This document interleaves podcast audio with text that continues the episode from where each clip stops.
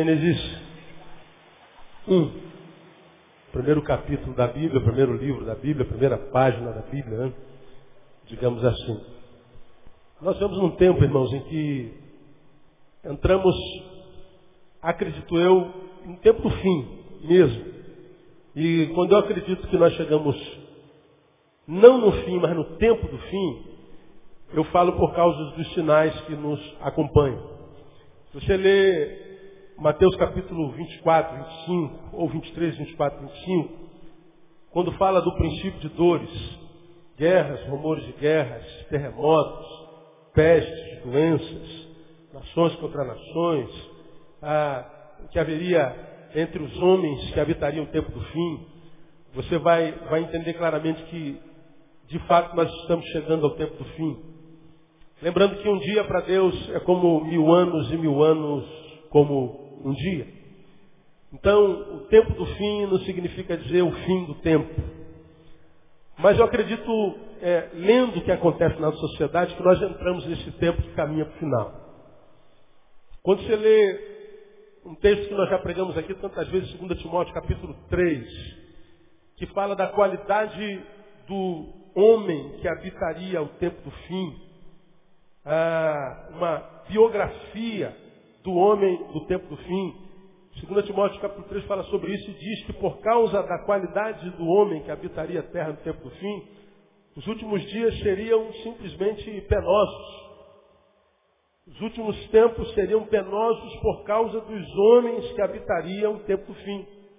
Só para lembrar você, sabe, porém, isso que nos últimos dias sobrevirão tempos penosos, ou seja, tempos de dores, de agonias, tempos incompreensíveis, tempos em que nós vivenciaríamos violência pela violência, dor pela dor, seria a agonia sem sentido, seria a violência sem sentido, seria a desgraça sem sentido.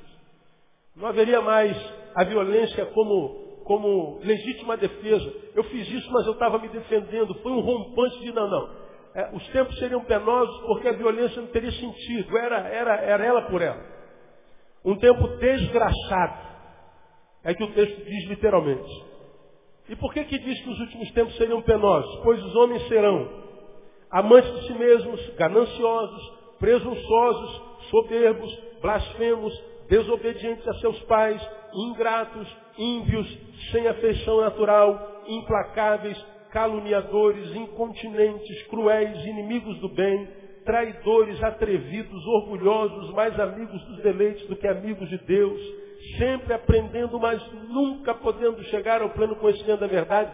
Então, entre outras coisas, 2 Timóteo capítulo 3 revela a biografia do homem do tempo do fim. É isso aqui. Como é que a gente vai saber que a gente está caminhando para o final de algo que existe? É quando você olhar para o lado e ver essa qualidade de caráter na sociedade. Isso aqui é escrever sobre Rio de Janeiro, 7 de janeiro de 2010. É o que nós estamos vivendo, exatamente isso aqui. Por causa do caráter do homem do tempo do fim, nós vivenciaríamos a violência pela violência, a dor pela dor, a desgraça pela desgraça, então os tempos seriam penosos e a gente está vivendo isso com muita clareza. Cada vez mais surpresos pela desgraça, como eu prego todo domingo, todo dia aqui, eu prego a mesma coisa sempre. Aí, como a gente tem que saber o que faz quando não faz nada, né? Lembra que eu preguei sobre isso aqui? O que, que você faz quando você não está fazendo nada? Quando você não está fazendo nada, o que você faz? Porque até o nada que a gente faz precisa ser produtivo. Precisa ser formador, formatador. O nada que a gente faz precisa trazer alguma coisa para a gente. Não fazer nada é extremamente necessária à vida de qualquer ser vivo. Né? Ouvindo a palavra do profeta Charles Chaplin, não sois máquinas, Homens é que sois. Né? Ele está dizendo, então, vocês precisam parar. Vocês precisam descansar. Vocês precisam desenvolver a nobre arte de não fazer nada. Como eu costumo dizer, desenvolver altos papos fiados. A nobre arte de falar besteira. Isso faz bem para alma humana, isso faz bem para a saúde física, para o intelecto. Nós somos seres limitados. Aliás, eu falo sobre isso logo mais à noite. Mas hoje, ah, eu queria compartilhar algo que eu ouvi assim que saí de férias. de alguém que foi alcançado pela dor, mas a dor atropelou ele assim de forma violenta, é verdade. O que ele passou foi um momento muito difícil. Ele foi alcançado pela maldade do homem desse tempo. Ele foi vítima de uma violência extrema. E naquele último domingo, quando eu, eu saí de férias no dia, dia 3 ou dia 4 de janeiro, ele me para no corredor e fala assim, pastor, os tempos que nós estamos vivendo são maus, não são? Os homens são maus, não são? Os dias são maus, não são? Confiar no outro hoje é um mau negócio, não é? Ele foi registrando e revelando e alistando um monte de maus ou de mal. Chamar o homem mal, o tempo é mal, a, a, relação humana vai de mal a pior, a relação familiar vai de mal a pior. Eu falei, é verdade. Então ele abre a Bíblia e lê para mim Gênesis capítulo 1, versículo 31, onde está escrito exatamente o seguinte, e viu Deus tudo o que fizera, e eis que era o que? Lembra-me? Não ouvi, era muito bom. E foi a tarde e amanhã o sexto dia. Deus concluiu a criação. Depois do sexto dia, concluída a criação, o que, que Deus foi fazer? Não ouvi. Descansar. Fala assim, até Deus descansa. Um dia a gente fala sobre o descanso de Deus, não é igual o meu, o seu, mas o descanso aqui é para exemplo. E quantos de nós, seres humanos, entramos numa paranoia porque não consegue estar? Quem para pensa, quem pensa sofre. Ele prefere não parar para não sofrer e trabalha feito um desgraçado. E diz assim, eu não tiro férias. Pois é, você é um tolo, você não sabe. Até Deus descansa. A gente precisa descansar também. Senão a gente pira. Mas eu não quero falar sobre descanso hoje. Eu quero falar sobre o diagnóstico de Deus após dar o ponto final na criação. Ele como que viesse escrevendo a criação, o seu livro criacional, a sua produção criacional, então ele, puf, ponto final. Depois que ele coloca o ponto final, ele olha para o que fez e disse Deus, este era o que mesmo? Pode me lembrar? Muito o? Bom. Deus não disse é bom, Deus disse o quê? Muito bom. Quem disse isso mesmo, igreja? Deus. Pergunto, Deus se enganou? Porque o que a gente vê hoje, cara, é muito mal. Foi o que o menino me disse. Os dias são maus, os tempos são maus, os homens são os maus, as relações humanas vão de mal a pior, a coisa está preta, a coisa está feia. Pastor, como é que o senhor me explica esse versículo aqui? O que você responderia para ele? Quando a desgraça te alcança, quando a adversidade te alcança, como é que a gente explica a bondade de Deus? Como é que a gente explica esse diagnóstico de Deus quando tudo está errado? Porque a pergunta desse jovem é quase que até a tese dos teístas, que acreditam que se existe um Deus, esse Deus criou o que criou e abandonou a sua criação. Essa é a tese dos teístas. A priori nós não acreditamos em Deus, mas Admitimos a hipótese, digamos assim. Mas esse Deus, caso exista, depois de ter criado tudo, abandonou tudo ao seu bel prazer. Porque se Deus existe, ou esse Deus é mau, ou esse Deus é omisso. Tem sentido, não tem? Tem sentido. Estou te falando, lembra que eu preguei no final do ano que a, o ateísmo tem sua lógica? eu entendo os ateus, é difícil entender Deus quando a gente pensa mal. E a gente está cercado dele. Bom, estava de férias, mas minha televisão estava ligada. Né? Em janeiro, tipos de desgraças aconteceram na Terra. Vamos lembrar? É. Terremoto, aonde? No Haiti, mais de 200 mil mortos. Até semana passada, 212 mil mortos. E os corpos estão sendo cavucados. Uma hora para outra, brum, morre todo mundo. E um monte de brasileiro morre junto. O que mais?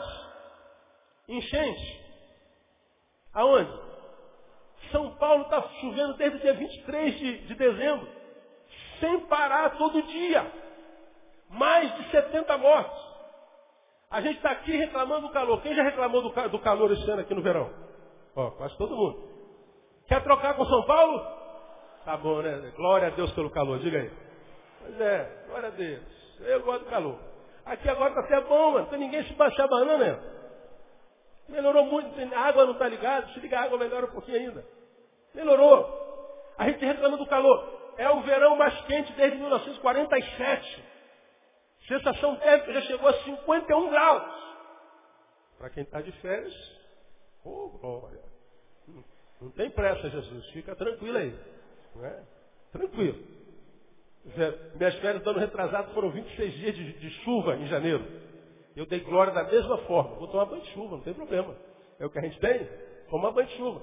Agora esse ano foi uma benção, só puro. Então, enchente, enchente, enchente, enchente, casa caindo. Eu não sei se está acontecendo com você. Tu liga o jornal, começa. Enchente São Paulo, caiu o barraco. Eu estou mudando de canal, não aguento mais ouvir isso. Você tem mudado de canal quando aparece essa notícia? Você não aguenta mais. Meu Deus, é a mesma coisa. Parece que não vai acabar mais isso. Como é que explica um negócio desse aqui do lado, irmão? Atravessa o muro aqui, é São Paulo. Vai para o Nordeste, seca extrema. O gado está morrendo de sede. O ser humano também. Janeiro. Por exemplo, o corporativismo dos deputados safados do Distrito Federal. Aquela corja de nojentos. Tem um nojo de deputados e políticos. Aquela corja foi lá filmada, recebendo propina. E agora está aquela luta para que no, leve adiante a, a CPI. E o governador domina lá a, a Casa dos Deputados, fica aquela coisa nojenta. Nojenta, essa gente comanda o nosso país. E a violência da polícia lá? No Brasil. Batendo nos universitários, passando com o cavalo em cima. E o coronel na frente da Câmara empurrando aquela menina que quebrou seu braço. Violentamente. O que, que acontece com eles? Respondam para mim. Nada. A gente assiste aquilo. Talvez não aconteça com você. Eu descubro que quando eu assisto aquilo, que eu sou igualzinho a eles de que de fato eu e eles somos da mesma laia, da mesma raça humana. Que quando eu vi, por exemplo, aqueles policiais passando com um cavalo em cima dos universitários, ou aquele coronel empurrando aquela menina, eu senti tanto ódio daquele homem, abuso de poder e a omissão do poder público, saber que não vai acontecer nada com aquele criminoso fardado. Me dá um ódio tão grande que se eu pudesse eu pegar no pescoço dele e fazer a mesma coisa com ele. Escandalize não, irmão. É só um pastor que reconhece sua humanidade e que não tem medo dela. Nunca faria isso. Mas eu não minto para mim, para vocês de vez em quando, para mim jamais. Quem mente para ser tolo, né? É o que eu sinto. Ou você vê tudo isso e não sente nada. O que, você sentiu quando viu no jornal a semana passada? Casal de pais lá no Texas que prendeu a sua filha de 12 anos, um ano dentro do armário, para ela não pegar comida na geladeira. Quem viu isso aí na televisão? O que, que você sente com os pais desses? Aí numa hora que você vê uma notícia dessa, fala assim, pastor, sou a favor ou contra a pena de morte? Qual a resposta que você dá? Eu diria, ó, merece morrer. Agora, como a justiça é falha para burro, se bota a pena de morte no Brasil, só vai preso, só vai morto. Preto e pobre. Estou falando uma besteira? Não. Então não pode ter pena de morte porque a justiça é comprada. Agora que tem gente que merece, na concepção do Neil merece.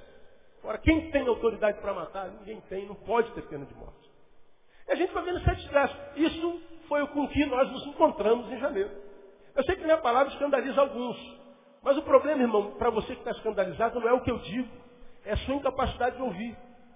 É que nem todos conseguimos caminhar na realidade, em realidade. A gente caminha na realidade fantasiando a coisa. A gente caminha na realidade fantasiando, imaginando que não é tão ruim assim, que não tal. Não, é o que é. E nós estamos caminhando de mal a pior. Cada dia que a gente acorda está pior do que o dia que a gente dormiu. Todos nós somos vítimas potenciais. Eu já tenho pregado aos irmãos há 18 anos que nós não somos só vítimas quando o mal nos alcança, mas quando o mal alcança a nossa raça, a humana, o ser humano, ver essas notícias entram em nós e nos adoecem tiram de nós o equilíbrio, roubam de nós a capacidade de sonhar com um futuro melhor, sepulta a nossa esperança, mexe com as nossas emoções e gera depressão em nós. Tem alguém que está em depressão aqui? Não precisa levantar a mão. conhece alguém que está em depressão? Você conhece alguém que está sendo carcomido por tristeza profunda? Você conhece alguém que já não tem mais ânimo para levantar? De tentar e crer no futuro melhor, de acreditar em alguém?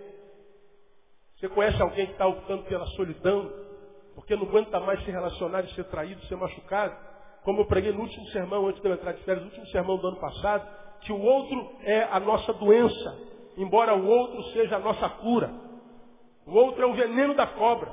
O veneno da cobra nos mata, mas o próprio veneno da cobra nos cura. Só que muitas vezes nós somos tão envenenados pelo outro que a gente abre mão da cura, com medo de ser envenenado de novo. E aí acontece conosco o que você ouve todo domingo aqui. A gente morre antes da morte chegar, a gente desiste.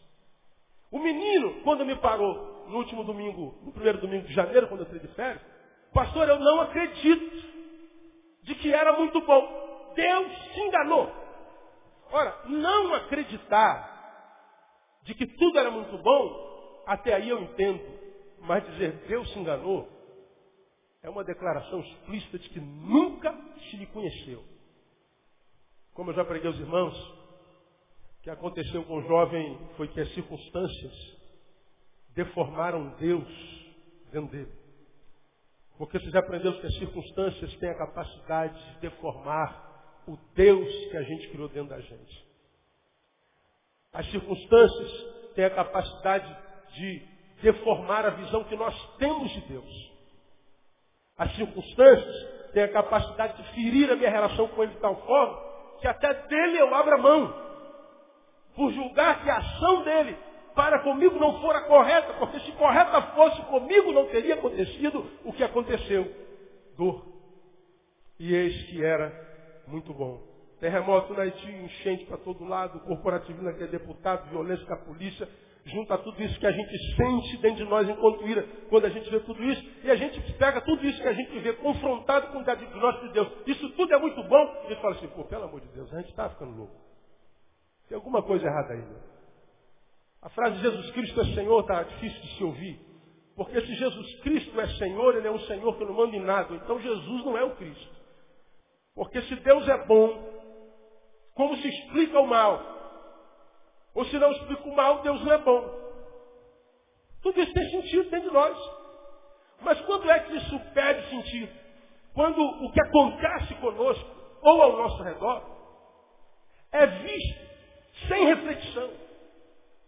Quando a gente olha para o que acontece ao nosso lado, a nossa tendência é chutar balde mesmo, irmão.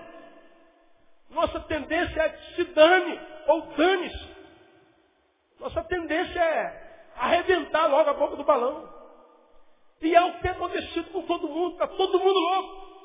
Ninguém segura mais a feia, desculpa a palavra, então também não vou segurar não. E o cara libera geral. E a gente vê violência atrás de violência sem razão, sem sentido. A gente vê barbaridade o tempo inteiro. Então, quando a gente olha para Deus, eis que era muito bom. Será que Deus se enganou? Será que a visão de Deus sobre a sua criação é equivocada? Ou será que é a minha visão a respeito da criação de Deus que está equivocada? Deus olha para o que eu olho e Deus diz é bom. E eu digo é mal. Aí você não considera o diagnóstico com Deus e acredita que o que os seus olhos veem é, na realidade, é, capaz de, de, de corroborar o teu diagnóstico, você acredita que Deus errou e você se afasta de Deus. Portanto, você se entrega ao que é mal. Entrega ao que é mal, acabou a esperança. Estava lendo uma reportagem ontem, estava vendo uma reportagem no Discovery de um presídio na Austrália. Um dos presídios mais violentos do planeta, está na Austrália. O psiquiatra daquela, daquela instituição, sendo entrevistado, estava falando sobre o número de presidiários naquele presídio que estavam ficando loucos. Loucos. De cada seis, quase quatro enlouqueciam lá dentro. E os psiquiatras não estavam sabendo por que, que isso estava acontecendo. E aí eles ampliaram o leque da, da, da reportagem e mostraram como o índice de distúrbio mental está aumentando na Austrália. Como dos que enlouquecem na cadeia, já estavam no processo de enlouquecimento na hora do crime. O que os levou a cometer tal crime? A loucura que já havia penetrado neles estava frutificando. O crime foi o fruto da loucura que já se instalara, e quando este criminoso em processo de loucura foi preso, se entregou à loucura completamente. Agora, irmão, olha para o teu redor, para a tua sociedade, para o teu estado, para o teu país. Você acha que esse estado de loucura é uma realidade só da Austrália? Lá não tem desemprego. Lá tem justiça social. Lá não tem violência pública como aqui. Lá não tem corrupção policial como aqui. Ou dos deputados como aqui. Tem, mas não na mesma instância. Se lá nós já vemos o processo de enlouquecimento, imagina aqui. Agora, o que eu tenho tentado ministrar aos irmãos ao longo desses anos, para alguns ajudar muito, para outros nem tanto, para outros nada, é que isso que nós vemos acontecer do nosso lado, acontece do nosso lado, mas ao mesmo tempo acontece comigo, contigo, acontece conosco. E essa loucura que nos circunda pode fazer em nós a sua próxima vítima. Agora, não há erro no diagnóstico de Deus. Deus viu e disse, é tudo muito bom. Ora, pastor, então o que, que aconteceu? O que, que aconteceu? Eu quero mostrar algumas realidades para você nesse texto é que, primeiro, o que Deus criou, criou livre. Não criou um ser autômato. Quando Deus passou pelos seis dias, colocou um ponto final, olhou para tudo que criou e disse só isso é muito bom, ele estava olhando para uma coisa livre. Ele estava olhando para uma coisa é, é, é, que, que evolui, para uma coisa que muda, para uma coisa que nasce pequena e cresce, para uma coisa que muda, para uma coisa que não é autômata, que não é automática, Deus criou coisas vivas. E essas coisas vivas Deus criou livre. Livre. Agora, o que, que tem uma coisa com a outra? Quando eu falo de autômato, autômato é a figura que faz movimento por meio de um mecanismo oculto. Ou se a gente traz isso para a relação humana, é, é, é, aquele tipo de ser humano, uma pessoa inconsciente, cujos atos obedecem à, à, influência de terceiros. Ele nunca age por si só. Ele está parado como uma máquina, ele só obedece à vontade alheia. Não, Deus não nos fez assim. Deus me criou a mim, nos criou a ti, nos criou a nós, disse assim, você é livre para ser, fazer o que quiser. Você é livre para ser o que você é. E mais, é livre para deixar de ser o que você é. Você é livre para, em sendo o que é, fazer o que diz respeito ao que você é, mas você também é livre para não ser mais o que é, e em função de não ser mais o que é, fazer o que não tem nada a ver contigo. Você é livre para mudar. Você é livre para evoluir, mas você também é livre para se deformar. Essa é uma questão que quase nenhum de nós considera. Nós olhamos para a criatura de Deus, que lá no Éden disse é muito bom, e olhamos para a criatura fora do Éden e diz, cara, isso é muito mal. E a gente diz, Deus criou uma criatura má. Não, Deus criou uma criatura livre. E essa criatura escolheu ser má. Então, não há culpa no Deus que cria, mas na criação de Deus. Você se lembra que no sermão do dia 31, eu falei que final de ano era época de reflexão. Tipo de reflexão, pastor? É você pegar aquele cara que você foi, aquela mulher que você foi no dia 1 de janeiro de 2009, colocar do lado daquele cara, daquela mulher que você era no dia 31 de dezembro de 2009, e olhar para trás e durante aquele ano perceber o que, que o diabo matou, roubou, destruiu em você. Como você começou o ano, como você acabou o ano. E a Bíblia diz que o diabo, nosso adversário, ladrão, veio para matar, roubar e destruir. O que, que acontece com a gente ao longo do ano? A gente inicia com uma postura, com um pensamento, com um planejamento, com, com projetos, mas ao longo dos anos, o que, que acontece conosco? E o que acontece conosco, embora sejamos da mesma raça, tem a ver com a postura de cada um de nós no caminho. Porque você pode ter vivido na mesma igreja que eu, você pode ter ouvido a mesma palavra que eu, você pode morar do lado da minha casa. Você pode trabalhar no mesmo emprego que eu. Você pode ser o meu melhor amigo. E a despeito de termos quase tudo em comum, podemos iniciar um ano e terminar um ano completamente diferentes. Podemos receber a mesma palavra, a mesma administração, ouvir a mesma coisa da parte de Deus e vivermos uma vida completamente diferente. Por quê? Por causa da postura de cada um no caminho. Aí eu encontro com alguns que chegam no final do ano e dizem assim, cara, Deus é bom, Deus existe, um diagnóstico de Deus equivocado, mas na mesma igreja, no mesmo ministério, no mesmo coral, no mesmo patamar, no mesmo, no mesmo grupo, na mesma faixa etária, de caramba, esse ano foi tremendo, Deus foi profundamente bom para comigo. Ora, mas a diferença está onde? Em Deus não, Deus é o mesmo.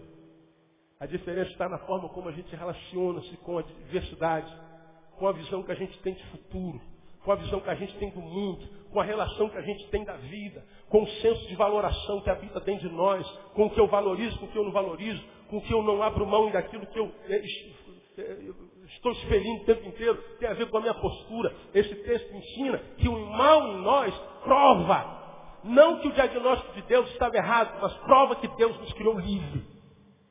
Deus nos criou livre para sermos Deus criou o homem bom e o homem bom se tornou mal. Tal transformação é uma decisão. Decisão. Eu não me torno mal porque a vida me fez assim, como um ser autômato um ser mecanizado, fui sendo guiado pela sociedade, pelo meu pai, durinho, né, pela maldade que me fizeram, e aqui me transformei num ser mau. Não. Porque há muita gente que também é rejeitado pelo pai, que é violentado pela mãe, que é estuprado pelo tio, que foi demitido, que o, que o, marido traiu, que a mãe traiu, que o pai morreu, que a desgraça alcançou, e ele diz, mil caíram ao meu lado, dez mil de direito, o Senhor deu, o Senhor tirou, louvado seja o nome do Senhor. Há outros que se entregam. Depende de cada um. O que eu quero mostrar para os irmãos dessa manhã é que essa coisa linda que você é hoje, pode não ser linda amanhã. E mostrar para você que o que a gente vê de horrível hoje, não foi horrível a vida inteira. Agora, se eu sei que o que eu vejo de mal hoje não foi feito mal por Deus, mudou, deformou, e sei que ele sou eu porque nós somos da mesma raça, isso pode acontecer comigo? O que cabe a um ser vivo que ainda tem racionalidade? O que cabe a um servo de Deus que ainda tem ouvido? Vigiar o tempo inteiro para que a gente possa interromper o processo de deformação que tenta nos alcançar quando a gente é testemunha dessa desgraça toda. A forma como a gente encara a vida precisa ser vigiada o tempo inteiro. Porque senão o que eu sinto, quando eu vejo aquele coronel jogar aquela menina que podia ser a minha filha no chão, a vontade que eu tenho de pegar no pescoço daquele homem fazer a mesma coisa que ele, dar um tapa na cara dele, essa vontade pode dominar o meu ser e me transformar na imagem e semelhança daquele coronel tolo. Lembra que eu já preguei aqui? Quando é que o mal nos alcança de fato de verdade? Quando o mal nos transforma na imagem e semelhança do nosso algoz. Ele nos fez mal e nós retribuímos com o mesmo mal, de modo que, retribuindo com o mesmo mal, eu não posso mais acusá-lo do mal que me fez, porque eu fiz a mesma coisa, portanto nós somos iguais. De modo que o mal que ele me fez me alcançou. Agora, quando eu consigo manter o equilíbrio e pagar o mal com o bem, quando eu consigo é, irar-me, como diz a palavra, irar, mas não pecar, irar, mas não dormir com ira, vencendo a ira. A Bíblia diz irar, você não pode dormir com ela. Você não pode agir quando estiver dominado por ela. Mas a ira cabe porque nós somos gente. Agora, se eu sei que eu posso mirar tanto, conheço essa minha fraqueza. Se eu não vigio essa fraqueza, eu posso me tornar um ser iracundo. E amanhã dizer, ninguém presta, a vida é horrível, Deus se equivocou, Deus não existe. Pronto, aí você está perdido. Porque se revoltar contra Deus não resolve o problema dos revoltados.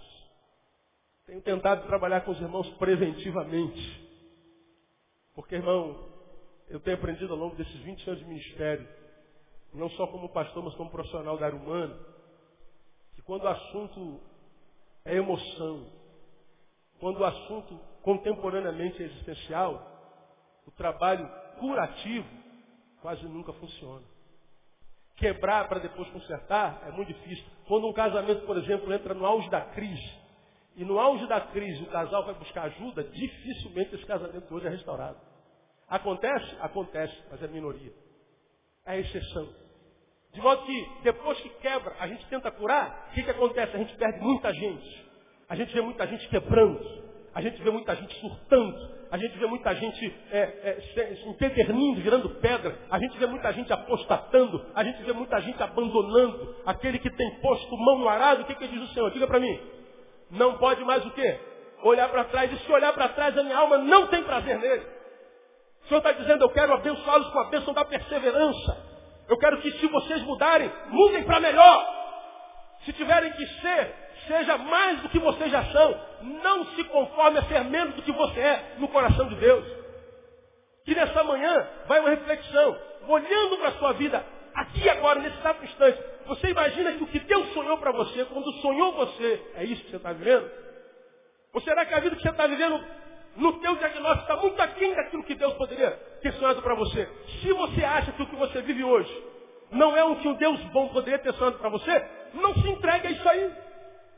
Não seja um analista do tempo presente. Isso não presta, isso faliu, isso não tem nada a ver, isso não existe. Isso é idiotismo de um ser bem informado, mas no que não consegue transformar a sua realidade. Não adianta fazer diagnóstico. Tem que cair dentro da vida e mudá-la. Porque o que Deus criou, criou livre livre até para se deformar. Então, no diagnóstico de Deus, não é, não é ruim, não. A existência do mal não é um equívoco divino. É uma decisão humana. A gente se torna mal porque a gente desistiu de lutar. Desistir de lutar é uma decisão. Você lembra dessa frase aqui? A vitória da fé não é vencer sempre. A vitória da fé é não cansar nunca. E o que, é que a gente tem encontrado na sociedade contemporânea? Não estou falando só de crentes, não, estou falando da raça humana. A gente tem encontrado gente cansada. E o que, que é o cansaço? Um ladrão de possibilidades. Nos impossibilita Deus, você lembra que eu preguei sobre isso aqui. Falamos, vamos sair para passear? Estou cansado. Vamos estudar? Estou cansado. Vamos amar? Estou cansado. Vamos fazer aquela vacina no banheiro que já está podre? Estou cansado. O que, é o cansaço? Um ladrão de impossibilidades. O que você fazia com tanto gosto, quando o cansaço se toma, você é alcançado pelo desgosto. Vivemos uma sociedade cansada. Agora, o que está escrito na palavra, irmão? O que está escrito na palavra sobre cansaço? Quem se lembra do versículo sobre cansaço aí? Vamos lá. Mais os que esperam no Senhor renovarão as suas forças, subirão com asas como águias, correrão e não se cansarão, caminharão e não se fatigarão. Essa promessa de Deus é para você, é mesmo? Quem mais? Um outro versículo aí sobre cansaço. Quem se lembra? Vinde a mim todos vós que estáis quê? Cansados e sobrecarregados. E encontrareis o quê? Descanso para as vossas almas. Diga, irmão, que está falando. Essa palavra é para você, irmão. A palavra é para você. Pastor, eu estou cansado, eu também. Mas descobrir-se cansado não gera descanso. O que gera descanso é postura. Entenda? Deus se fez livre e na tua liberdade você pode se deformar. Para a gente terminar, prego outro tópico que vem. Ah, todos nós testemunhamos nesse tempo presente a mesma coisa. Todos nós vimos o terremoto, todos nós vimos a enchente, todos nós vimos o safado dos prêmios lá, Todos nós vimos um safado dos deputados. A gente vê desgraça o tempo inteiro. A gente vê a mesma coisa. Alguns piram, outros seguem em frente. E a gente olha para ele e fala assim, pô, esse cara não se abala por nada não. Esse cara é homem de ferro. Iron Man? Não, não, não. A constituição dele é a mesma porcaria que a gente. Pó, barro. Estamos vivendo a mesma coisa, mas nos passam incólume. Parece que não está acontecendo nada. E olhar para esses camaradas que passam assim, incólume, dá até raiva na gente. Meu Deus, esse cara parece que não está vendo, não está. Mas a Constituição, a forma de lidar com a coisa é diferente. Pode acontecer com qualquer um, mas a gente tem que aprender. Porque, embora o mal esteja à nossa volta, a essência é boa. Quer uma prova disso? Bom, o terremoto aconteceu lá. Verdade. 200 mil mortos a desgraça chegou no Haiti. Agora, o que, que a desgraça no Haiti gerou em todo mundo? Solidariedade. A solidariedade produzida pela desgraça. É incrível como calamidades unem sociedades em torno da solidariedade. Você vê colégios, é, jardim de infância, igrejas, empresas, todo mundo se unindo para tentar minimizar a dor dos nossos irmãos de raça abaiti. Você vê em São Paulo casas que foram ao chão, vizinhos, eu vi uma reportagem, um vizinho que está com 21 vizinhos dentro da sua casa. Uma casa de um quarto. Aí tem gente dormindo na sala, um em cima do outro, na colchonete, no quarto, na cama dele, da beira. Está lá o, aquele cara, olá, tudo bem? Como é o nome dele? Paulo Henrique Amorim, na reportagem dele. Ele perguntou assim pro cara, ô, quanto tempo esse pessoal está na tua casa? Ah, já tem 18 dias. E como é que você faz pra, com a sua mulher? Não faz, Paulo. Não faz. E quando é que você vai? Não faço a menor ideia. E por quanto tempo você vai manter 21 pessoas na sua casa? Até quando for necessário. De onde vem essa solidariedade? O mesmo pai e mãe que prende a sua filha dentro do armário durante um ano, porque estava pegando comida na geladeira, é da mesma raça desse homem que abre mão do seu conforto, da sua casa, para botar 21 pessoas dentro do seu lar. São da mesma raça, a humana. O mesmo miserável homem bomba que enche-se de dinamite, explode um shopping, é o mesmo que faz com que o bombeiro entre embaixo dos escombros na ameaça de ser morto para tirar uma vida. É a mesma raça. A mesma pessoa que dá um tiro na cabeça porque cansou, faz parte da mesma raça daqueles depoimentos que você vê depois da novela é, Viver Feliz. Viver a vida viver a vida. Depoimentos que fazem muito bem para a nossa alma. Você está acompanhando isso, não está? Depoimentos.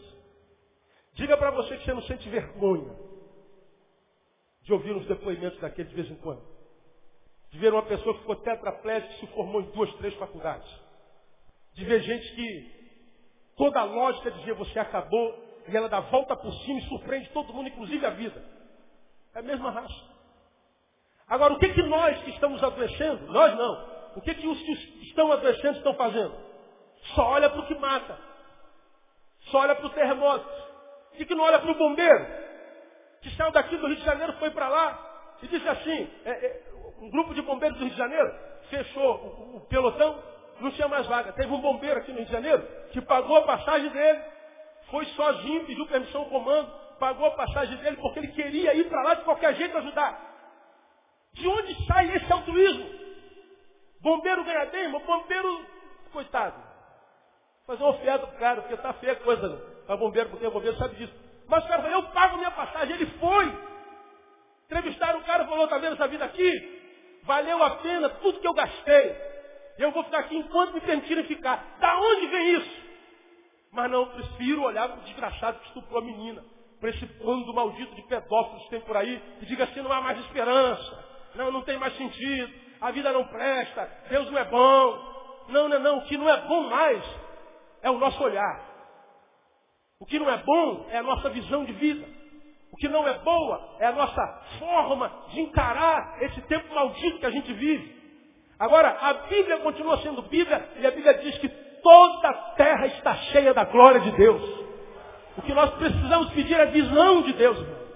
Porque se nós olharmos para as circunstâncias, a gente pire. Quero que você saiba o seguinte, eu lido com gente, ouço desgraça todo dia, sou encontrado com gente que perdeu gente a vida inteira, conheço todos os cemitérios dessa cidade, todos os hospitais dessa cidade, todas as enfermidades humanas, tudo que eu vivo na vida é má notícia o tempo inteiro, a gente tem que ouvir abobrinha o tempo inteiro, o cara me ligou na sexta-feira, eu estava no doutor Manel fazendo uma consulta do coração.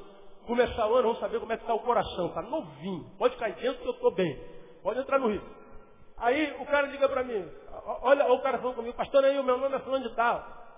Pô, já liguei para você, estou há 15 dias ligando para a secretaria, não consigo falar com o senhor. Estou de férias, irmão. Pô, mas essas férias não acabam nunca, eu quero falar com o senhor. Aí eu tiro. Um, dois, três, quatro, cinco, 120, 210. 200, aí eu falo, Pô, não é possível. Eu falei, você é da igreja? Não, não sou da igreja, mas preciso falar com o seu gente. Já liguei para sua secretária, mandei ela me botar na frente. Eu falei, não, só vou atender depois do carnaval, irmão. Ah, mas por que, o senhor só vai atender depois do carnaval? O que, que o senhor vai fazer até o carnaval? Onde é que o senhor vai andar? Está dizendo assim, telefone. Aí eu conto mais 1.500, 1.500, 1.600 tal. Ah, meu Deus do céu, cara. O cara vai ser atendido de graça, eu não tenho obrigação de atendê-lo, não tem, não tem nada comigo. Mas o camarada acha que ainda tem gerência sobre a sua vida. Ouvir más notícias podem nos adoecer. Ter contato com a desgraça podem roubar a nossa alegria de sonhar. Pode confiscar o nosso futuro, pode confiscar a nossa esperança. Nós lidamos com isso o tempo inteiro. Agora, isso tudo não é capaz de roubar o que Deus gerou em nós se nós não permitirmos.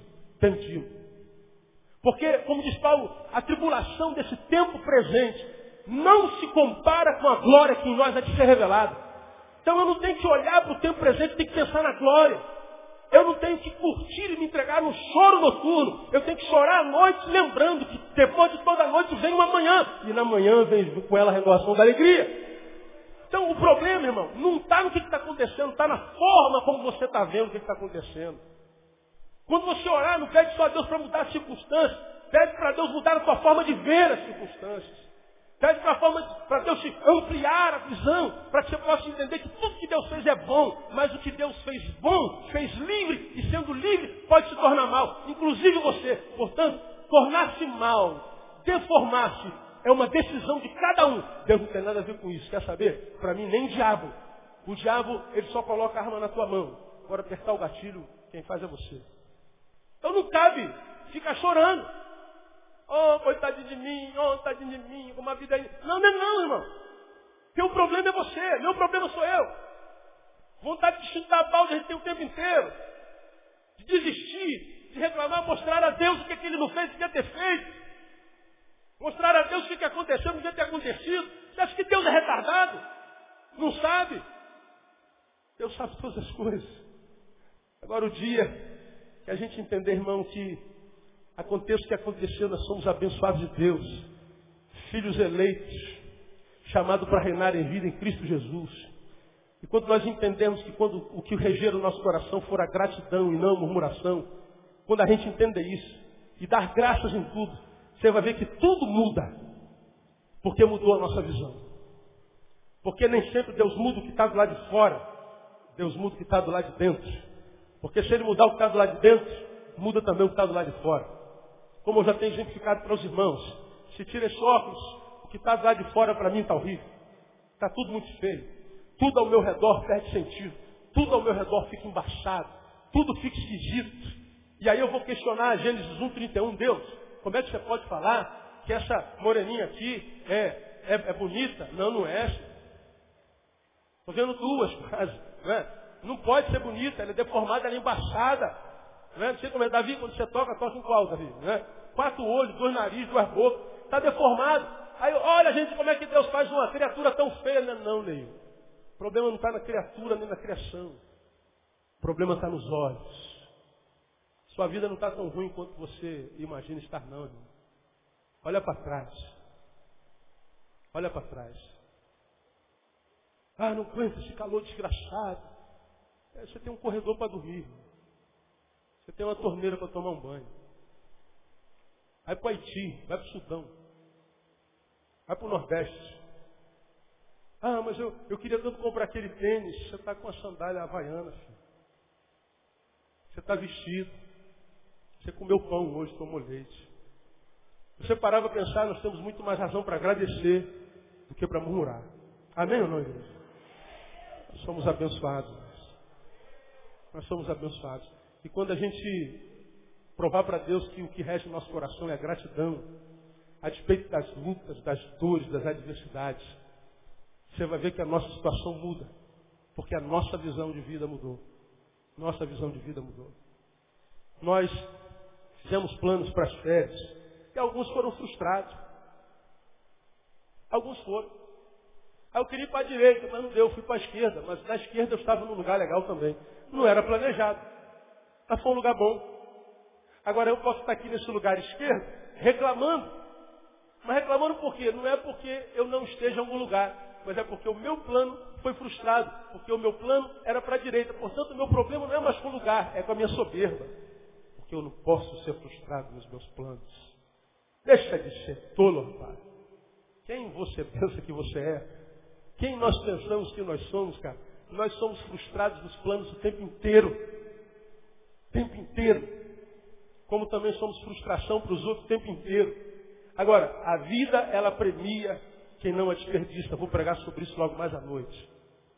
A vida é vida desde que a vida é vida. E a vida só existe para ser vivida. A vida só não é despejada para quem já teve vida e não viveu a vida. A desperdiçou. Como a gente só tem uma vida para viver, se não viver a vida, fica sem vida para viver mesmo. Vai ter que empurrar com a barriga e sobreviver. Viver. Logo mais eu vou pregar sobre não abrir e fechar de olhos. Só, o que é uma piscada, irmãos? Uma piscada. Vamos falar sobre o piscar. Pode ser muito perigoso piscar. Agora, dá para ficar sem piscar? Você consegue ficar 10 minutos sem aí? É ruim. Seus olhos vão ficar com chama de fogo, né? Vermelho. Não dá. Mas num piscar de olhos tudo pode mudar. Tudo. Então até para piscar tem que ficar ligado. Porque senão a vida passa e não toma conhecimento da gente. Irmão, que Deus te dê a visão de águia. Que Deus te dê a capacidade de entender que tudo que Deus fez é bom. Se você foi feito por Deus, você é bom. Se você não vive a bondade de Deus, você não está no projeto de Deus. Se não é projeto de Deus, então você pode vir a ser melhor. Se você pode vir a ser melhor, não fica dizendo só que você pode vir a ser melhor. Trabalhe, se levante, sacode a poeira, dá volta por cima e cai dentro da vida. Porque o Senhor vai honrar o teu esforço no nome de Jesus. 2010 de vitória para você, no nome de Jesus. Quem recebe, aplauda ele bem forte.